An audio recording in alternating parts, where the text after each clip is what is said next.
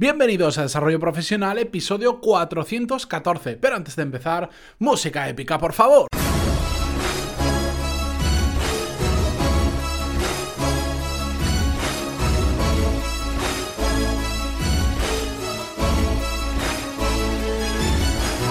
Muy buenos días a todos y bienvenidos a Desarrollo Profesional, el podcast donde hablamos sobre todas las técnicas, habilidades, estrategias y trucos necesarios para mejorar cada día en nuestro trabajo. Hoy es un, para mí un episodio especial porque tengo esperando al otro lado a, a, una persona que voy a entrevistar, pero no es cualquier persona porque es un amigo mío que creo que lo conozco, estaba haciendo antes memoria de hace unos siete años ya y lamentablemente hace unos dos años se fue muy muy lejos y por eso nos va a contar su experiencia de cómo ha sido eh, pasar de trabajar en España, en concreto en Valencia, a trabajar en Vancouver, en Canadá. Al otro lado tenemos al Head of Marketing que ha actualizado su LinkedIn en Unbounce, Pablo Penades. Hola Pablo. Hola Mati, ¿cómo estás? No me he equivocado, ¿no? Con el, con el título de LinkedIn.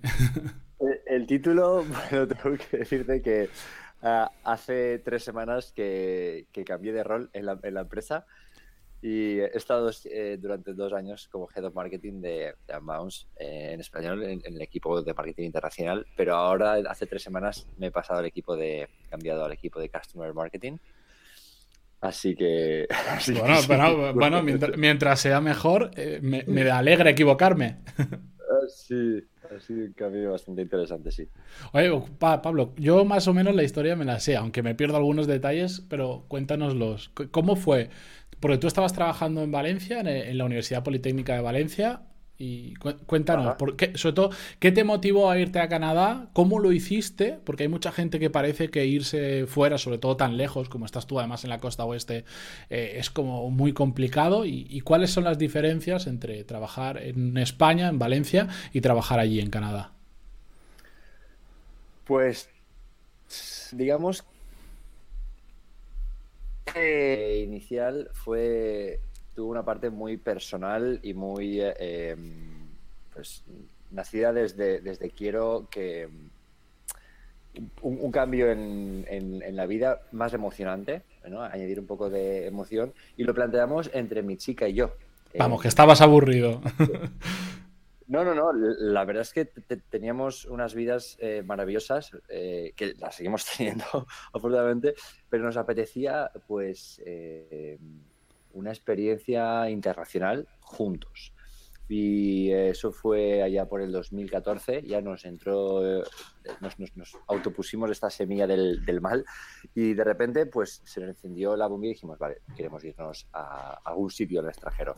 Y anglófonos de, de habla inglés, Estados Unidos y Canadá, pero por facilidades de, de, de pues aplicamos a lo que se llama Working Holiday Visa, o Working Visa o algo así, eh, para Canadá. Y eso fue 2014, aplicamos en un proceso que duró unos seis meses o así, y nos la concedieron en 2015. Y decidimos que 2016 iba a ser la fecha para activar este visado y venirnos aquí a Canadá.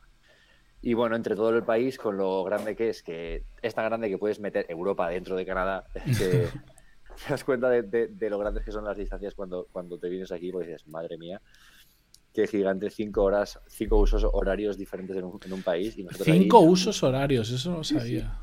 Sí. Y nosotros una hora menos en Canarias, ¿sabes? y, y, nada, todo partió desde ahí y nos vinimos aquí a Canadá porque una buena amiga de, de, de mi chica, ahora es, es, mi mujer, nos casamos aquí hace un año, eh, pues nos recomendó Vancouver y dijimos, hay que ver Vancouver. Entonces, pues eso, nos pusimos a ver algunas imágenes, a, ver el mercado laboral y dijimos, esta ciudad es una, es una maravilleta.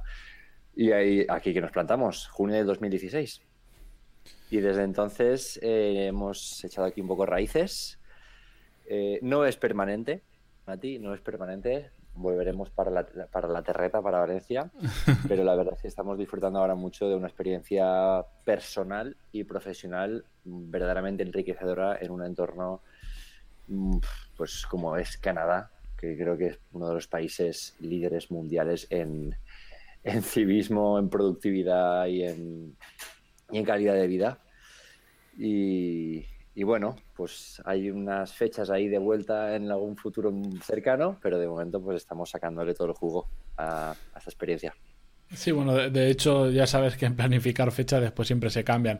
En lo que dices del civismo y la productividad, me, bueno, ya te lo comenté en su momento, hace unos meses que nos vimos en Valencia, que estabas de vacaciones por aquí, que éramos varias personas y nos llamó muchísimo la atención cómo en el poco tiempo que llevabas ahí, cómo había eh, cambiado tu forma de comportarte en determinadas situaciones porque te habías ya adaptado a la forma canadiense de, de trabajar y de, por ejemplo, de estar en espacios públicos. Recuerdo que estábamos sentados en un un bar y estaban al lado, pues diríamos gritando, pero no, porque como sucede en España, y a ti te molestaba muchísimo, me, me chocó.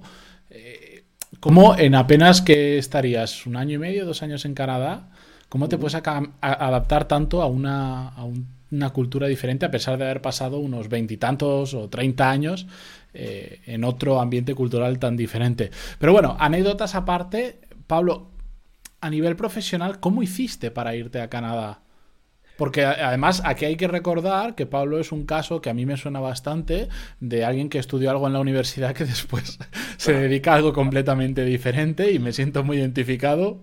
Eh, pero eh, porque tú hiciste, si mal no recuerdo, caminos, canales y puertos, una ingeniería, y te dedicas al marketing en una empresa digital.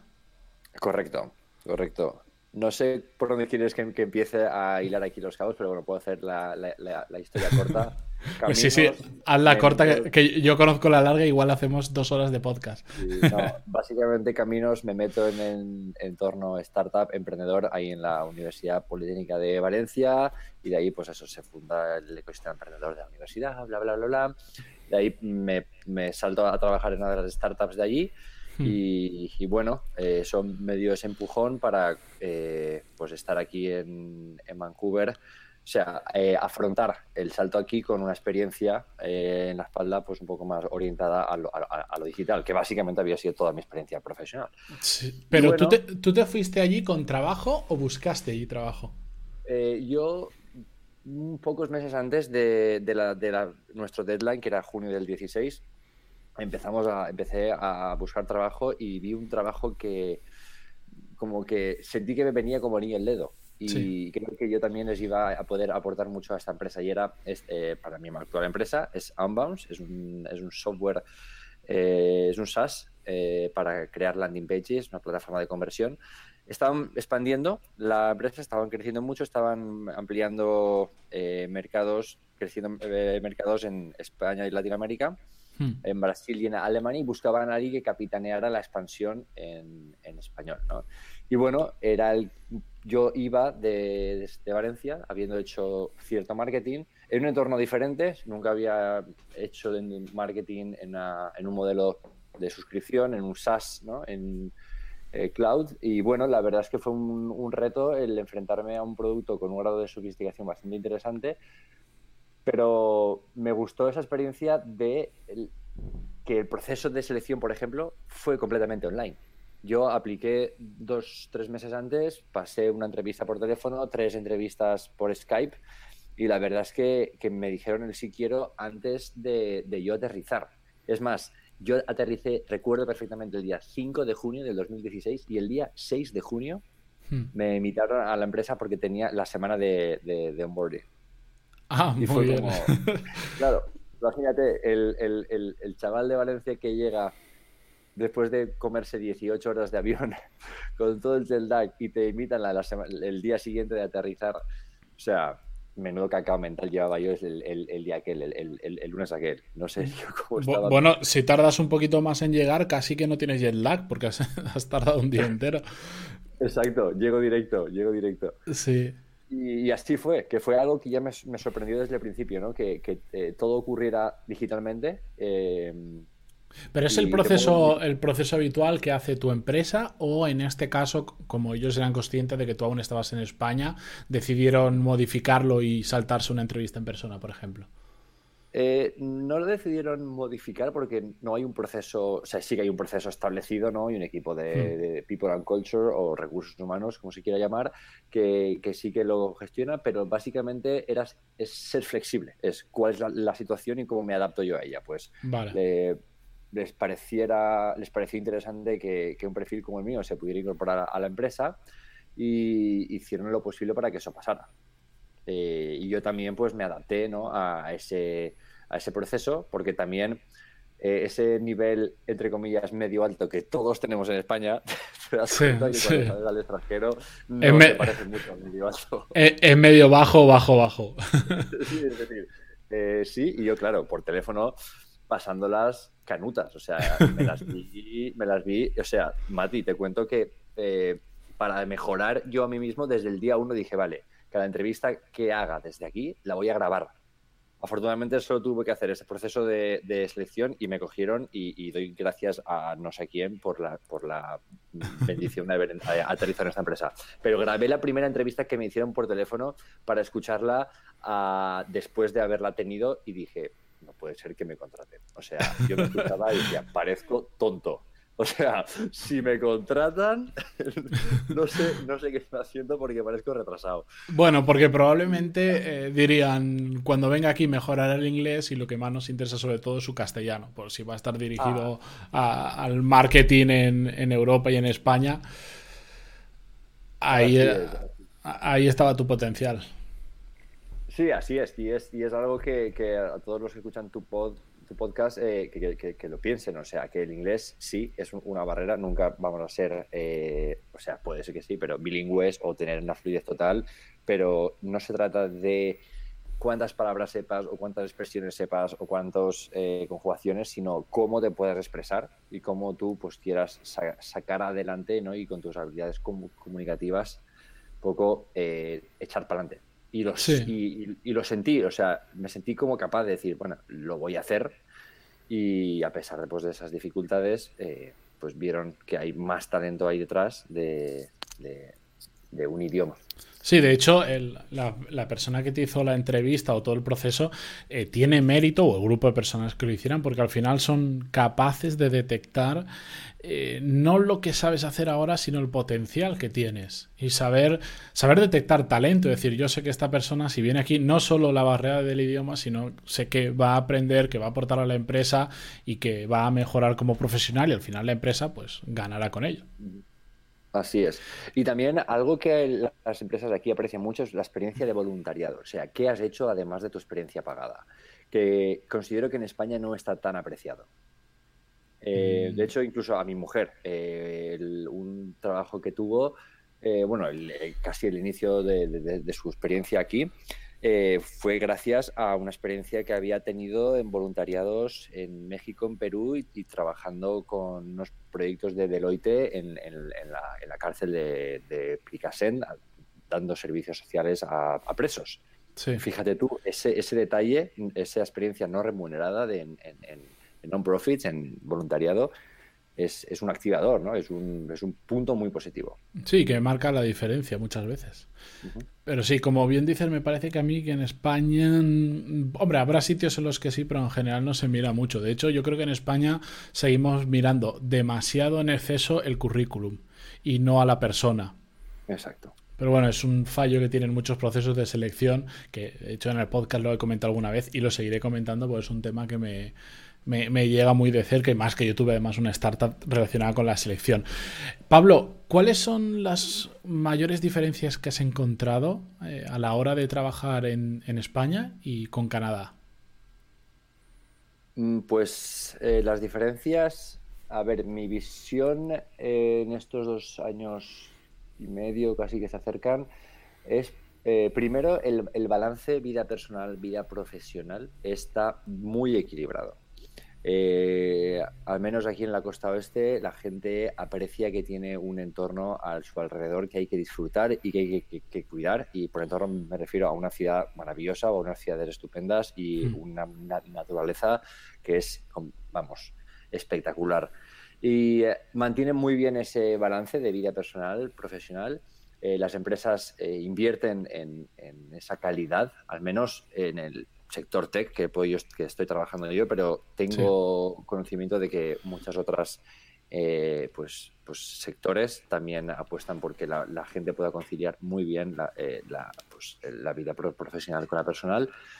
También a la productividad Eh, siento que hay una organización y una definición de procesos más compleja y un sentido de la responsabilidad mayor en, la, en, la, en, la, sociedad. Y eso se traslada luego a los grupos, a los colectivos empresariales, a las empresas como tal, y se percibe que la gente cumple.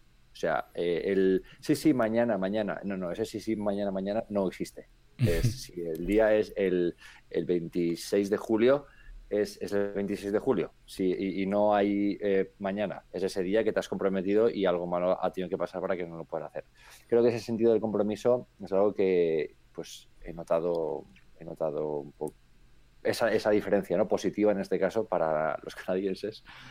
¿Puede ser que la mayoría de los cambios a nivel productivo respecto a España partan de ese sentido de la responsabilidad? Eh, pues, pues no lo sé. A ver, quizás sí, eh, quizás sí. Creo que también hay una parte de, mi caso, ¿no? Como muy local. Vivo en, en Vancouver y Vancouver es una ciudad muy heterogénea con ciudadanos de todo el mundo. O sea, vas por la calle andando y no escuchas, escuchas inglés, pero escuchas cientos de, acentos. Y cientos no es una exageración. O sea, encuentras muchísima gente de Asia, de Europa, de, América del Sur, Centroamérica, etcétera. Y es una. hace que esa mezcla de culturas se establezcan unas reglas no escritas de la sociedad de respeto y de entendimiento mutuo que, en el cual todo el mundo está integrado en una estructura de, venga, tengo que, cumplir, no sé esta persona dónde están sus límites, o sea, no, sus límites, sus... Eh, hasta dónde me puedo meter y, le puedo incomodar. Entonces, ese respeto que se genera alrededor hace que la gente cumpla, que la gente sea responsable, que la gente se disculpe, que la gente pida las cosas por favor. Y, y se respira en todo. O sea, de hecho hay una cosa muy canadiense que es el I'm sorry, y, lo tienen ahí en la punta de la lengua y lo pueden soltar en las situaciones más, más, más extrañas. De vas tú por la calle, vas con el, tú con el móvil y tropiezas tú con alguien y ellos se disculpan. Sí, me, recuerdo, me recuerdo un poco a la cultura japonesa también en ese sentido.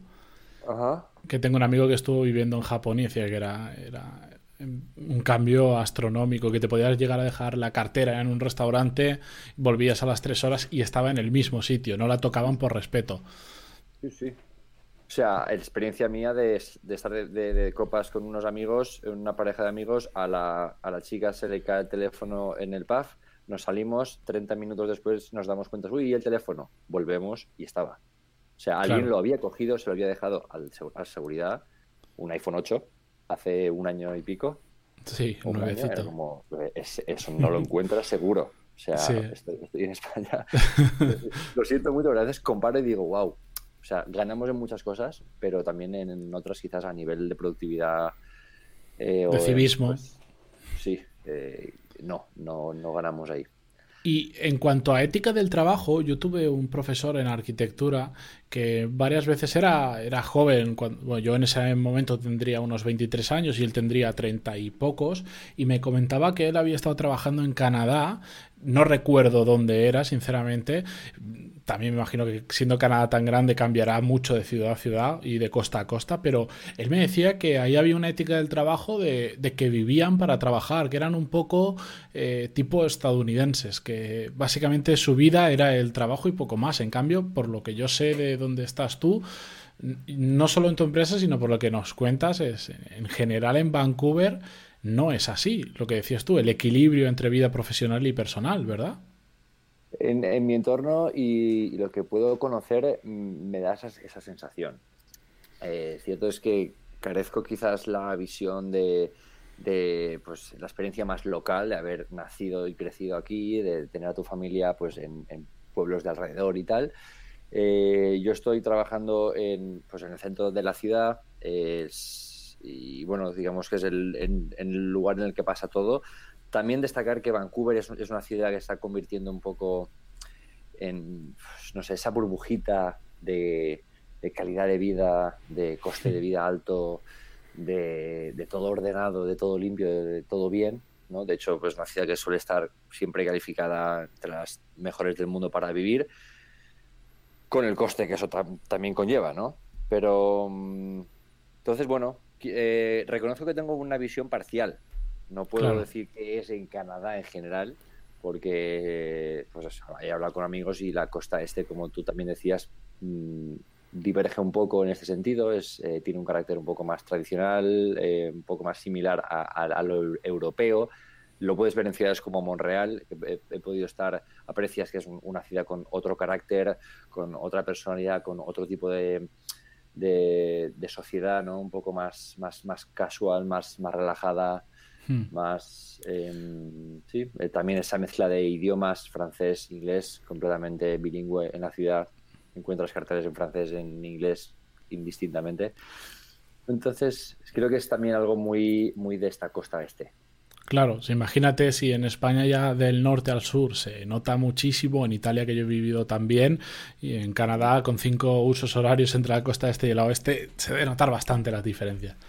Exacto. Ah, ya, traeremos a alguien de la costa este para comparar. Oye, Pablo, eh, nada, voy a cortar por aquí porque si no se nos va a hacer muy larga la entrevista. Muchas gracias por habernos contado brevemente tu experiencia por Canadá. Espero que verte dentro de poco, sea porque vuelvas o sea porque estás de vacaciones y coincidimos en Valencia. Y dinos dónde puede encontrarte la gente, porque además Pablo suele publicar bastante y da charlas muy a menudo últimamente sobre marketing en, diferentes países del mundo. Tiene esa grandísima suerte y se lo ha currado para ello. ¿Dónde puede encontrarte la gente? Twitter, LinkedIn, etcétera. Pues en LinkedIn, Pablo Penades, eh, bien sencillo. Y en Twitter, Ah, es arroba PEPE Nades, como P Penades. No es lo más fácil, que trabajar en, esa parte. Lo pondré, pondré los enlaces en la nota del programa, no te preocupes. Exacto, que la gente cree que me llamo Pepe, pero no, es Pablo.penades, entonces bueno. Ah, y nada, también, pues eso, encantado de, haber estado aquí, Mati. Eh, gracias por contar conmigo y, y, para lo que necesites. Seguro que nos vemos en noviembre, que estaré por ahí unas semanitas. Muy bien, muy bien, Pablo. Pues nada, muchas gracias y a los que estáis al otro lado, nos escuchamos mañana con un nuevo episodio como siempre. Adiós.